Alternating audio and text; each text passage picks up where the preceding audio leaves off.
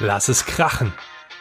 In Verhandlungen gibt es Situationen, in denen die Emotionen überkochen, die Luft brennt und der ein oder andere sprichwörtlich explodiert. Wieso ich einen Konflikt und den damit verbundenen Krach in einer Verhandlung bevorzuge und wie du diese Situation für dich nutzen kannst, das erfährst du in der aktuellen Episode des PRM Podcast Besser verhandeln.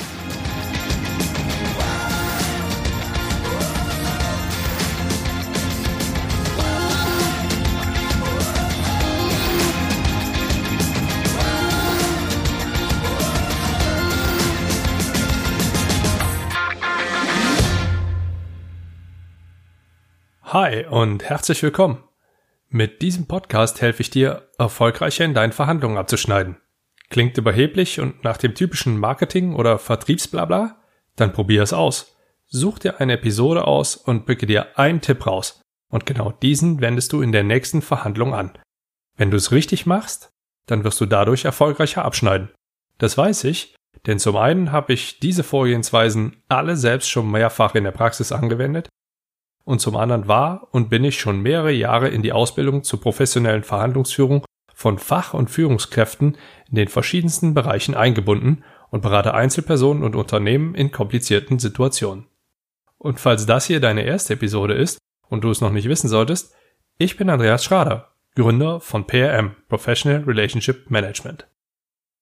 Dass eine Verhandlung in gewisser Weise auch immer ein Konflikt ist, wird für dich nichts Neues sein. Genauer gesagt handelt es sich in der Regel um einen Interessenskonflikt. A und B verfolgen Ziele und brauchen sich, um irgendwie eine Veränderung herbeizuführen. So banal es in der Theorie klingt, so kompliziert wird es in der Praxis. Wie das in der Praxis aussehen kann, möchte ich dir anhand eines kurzen Beispiels erläutern. Ein Coachee von mir, nennen wir ihn Sven, ist 39 Jahre, Teamleader in einer bekannten Bank. Sein Team besteht aus vier Personen. Dualer Student, zwei Berater und ein Seniorberater. Altersspanne 22 bis 48 Jahre. Er verhandelt mit Kunden über Konditionen, mit seinem Team über Ziele und die Übernahme von Aufgaben, mit seinem Abteilungsleiter über die Ziele des Teams und mit einem, nennen wir es mal, Gremium über seine persönliche Zukunft bei der Bank. Tatsächlich muss er mehrmals täglich verhandeln, was ihm bisher gar nicht so bewusst ist. Die meisten dieser Verhandlungen führt er aus dem Bauch heraus und mit den meisten Ergebnissen kann er laut eigener Aussage gut leben. Er reagiert geschockt, als sein Abteilungsleiter ihm mitteilt, dass die Zahlen seines Teams und damit auch seine eigenen Zahlen im aktuellen Zeitraum nicht die Erwartungen erfüllen und er sich doch bitte etwas einfallen lassen solle. Durch ein wenig Recherche wird er auf mich aufmerksam und nach einer kurzen Verhandlung, die für ihn leichter als erwartet gewesen ist, entschließt er sich, mit mir zusammenzuarbeiten. Ich überspringe an dieser Stelle jetzt mal die Erstgespräche, die Priorisierung und das persönliche Screening von Sven und komme zu einem Problem, auf das ich schon seit Jahren immer wieder bei sehr vielen Menschen stoße. Harmoniebedürftigkeit. Dazu ein kurzer Sidestep. Bevor ich noch nicht in die Ausbildung professioneller Verhandlungsführer in der Geschäftswelt involviert war, dachte ich, dass es eine Art Besonderheit bei Verhandlungen im militärischen oder diplomatischen Kontext gewesen sei. Denn die meisten Verhandlungen, die ich dort miterlebt habe, waren zwar klar in der Struktur und in gewisser Weise auch hart in der Sache, doch immer weich zum Gegenüber. Schließlich wolle man niemanden verärgern. Als ich dann wieder zurück ins zivile Arbeitsleben gekommen bin, bin ich davon ausgegangen, dass es dort in Verhandlungen deutlich härter zugeht. Mein ehemaliger Chef sprach immer von der Angst vor dem Konflikt und dass dies ein großer Fehler sei, wenn man langfristige Ziele verfolge und auf Augenhöhe verhandeln bzw. Geschäfte miteinander machen möchte.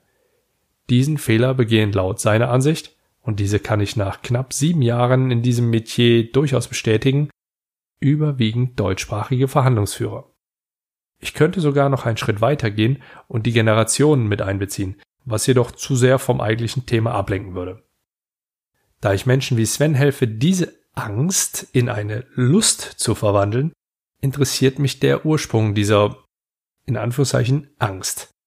Jetzt will ich dich jedoch nicht mit tiefgründigen psychologischen Erkenntnissen und Studien langweilen, sondern dir an dieser Stelle einen Wissensvorsprung verschaffen. Für dich ist wichtig, die Ursachen sind vielfältig. Zum Beispiel spielt das Verhalten deiner Familie eine Rolle. Also hast du Diskussionen oder gar Streitigkeiten deiner Eltern miterlebt und je nachdem wie, wie liefen diese ab etc.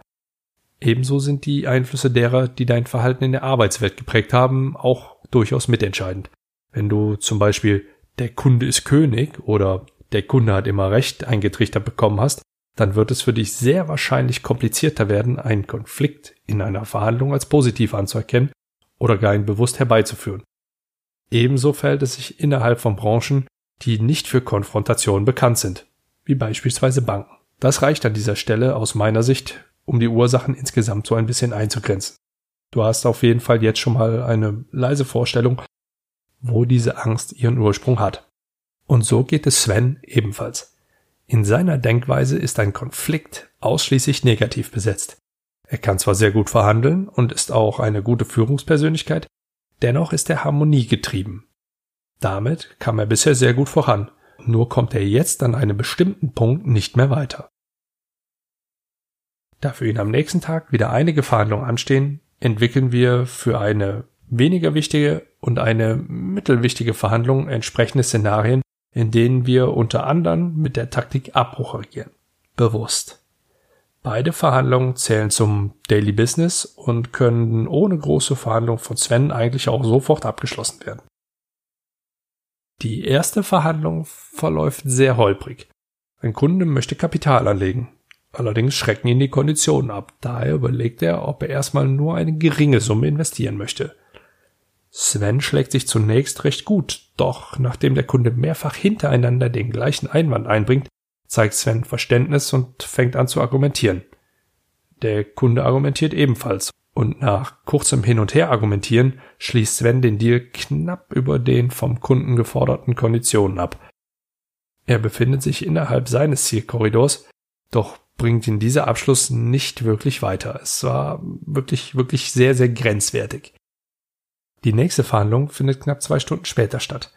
Wieder mit einem Kunden, wieder geht es um eine Kapitalanlage diesmal jedoch ein deutlich höheres Volumen. Den Kunden kennt er schon länger, die beiden haben schon einige Geschäfte gemacht. Sven steigt mit einer hohen Forderung in die Verhandlung ein und übt direkt einen großen Druck aus. Der Kunde ist überrascht und reagiert emotional. Er wird sauer und greift Sven verbal an. Sven bleibt äußerlich gelassen, entschärft die emotionale Reaktion durch eine sehr gute Zusammenfassung und lenkt direkt zurück in die Agenda als der Kunde wenig später wieder leicht emotional wird, also jetzt mal Klartext, ich will, dass Sie aus meinem Geld mehr machen, deutlich mehr als das, was Sie gerade bieten, bricht Sven diesmal wie aus dem Lehrbuch die Verhandlung ab.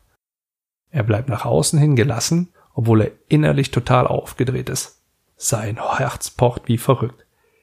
Der Kunde reagiert geschockt. Und noch bevor Sven die Tür erreicht hat, bittet der Kunde um die Fortführung des Gesprächs. Sven schlägt eine kurze Pause vor und nimmt danach die Verhandlung wieder auf. Er wiederholt seine Forderung und nach kurzer Zeit einigt er sich mit dem Kunden auf ein Investitionsvolumen, das knapp unter 100 Prozent des ursprünglich avisierten Volumens liegt, jedoch ungefähr 14 Prozent über dem Invest, das er als Minimum identifiziert hat. Außerdem hat er die Einlagedauer verdoppelt. Sein Tagesziel hat er mit diesem Abschluss erreicht.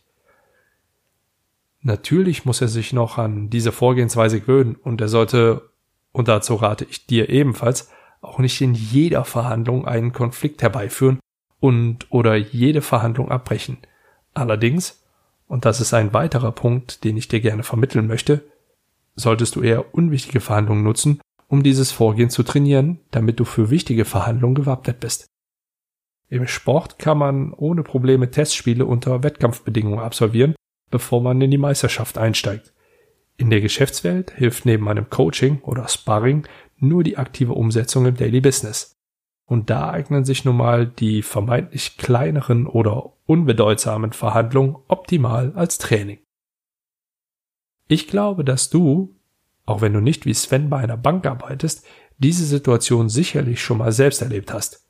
Wenn nicht, dann gehörst du wahrscheinlich zu den Menschen, bei denen man eher die Lust am Konflikt eingrenzen sollte, damit das Maximale erreicht werden kann, oder zu denen, die eben noch nicht arbeiten. Nachdem du jetzt gehört hast, wie Sven im Moment ergeht, frage ich dich, hast du schon mal bewusst einen Konflikt herbeigeführt? Und wenn ja, wie war das für dich? Welche Erkenntnisse ziehst du daraus? Ich muss mich mittlerweile bremsen, weil die Lust nach dem Konflikt in mir manchmal zu groß ist. Und wie eigentlich immer gilt auch hier, die Dosis macht das Gift. Also merkt ihr, bitte nicht übertreiben. Konflikte sind in meinen Augen hilfreich, denn du beziehst eine klare Position, was insgesamt für Klarheit in deiner Verhandlung sorgt, und der Konflikt ist vorprogrammiert.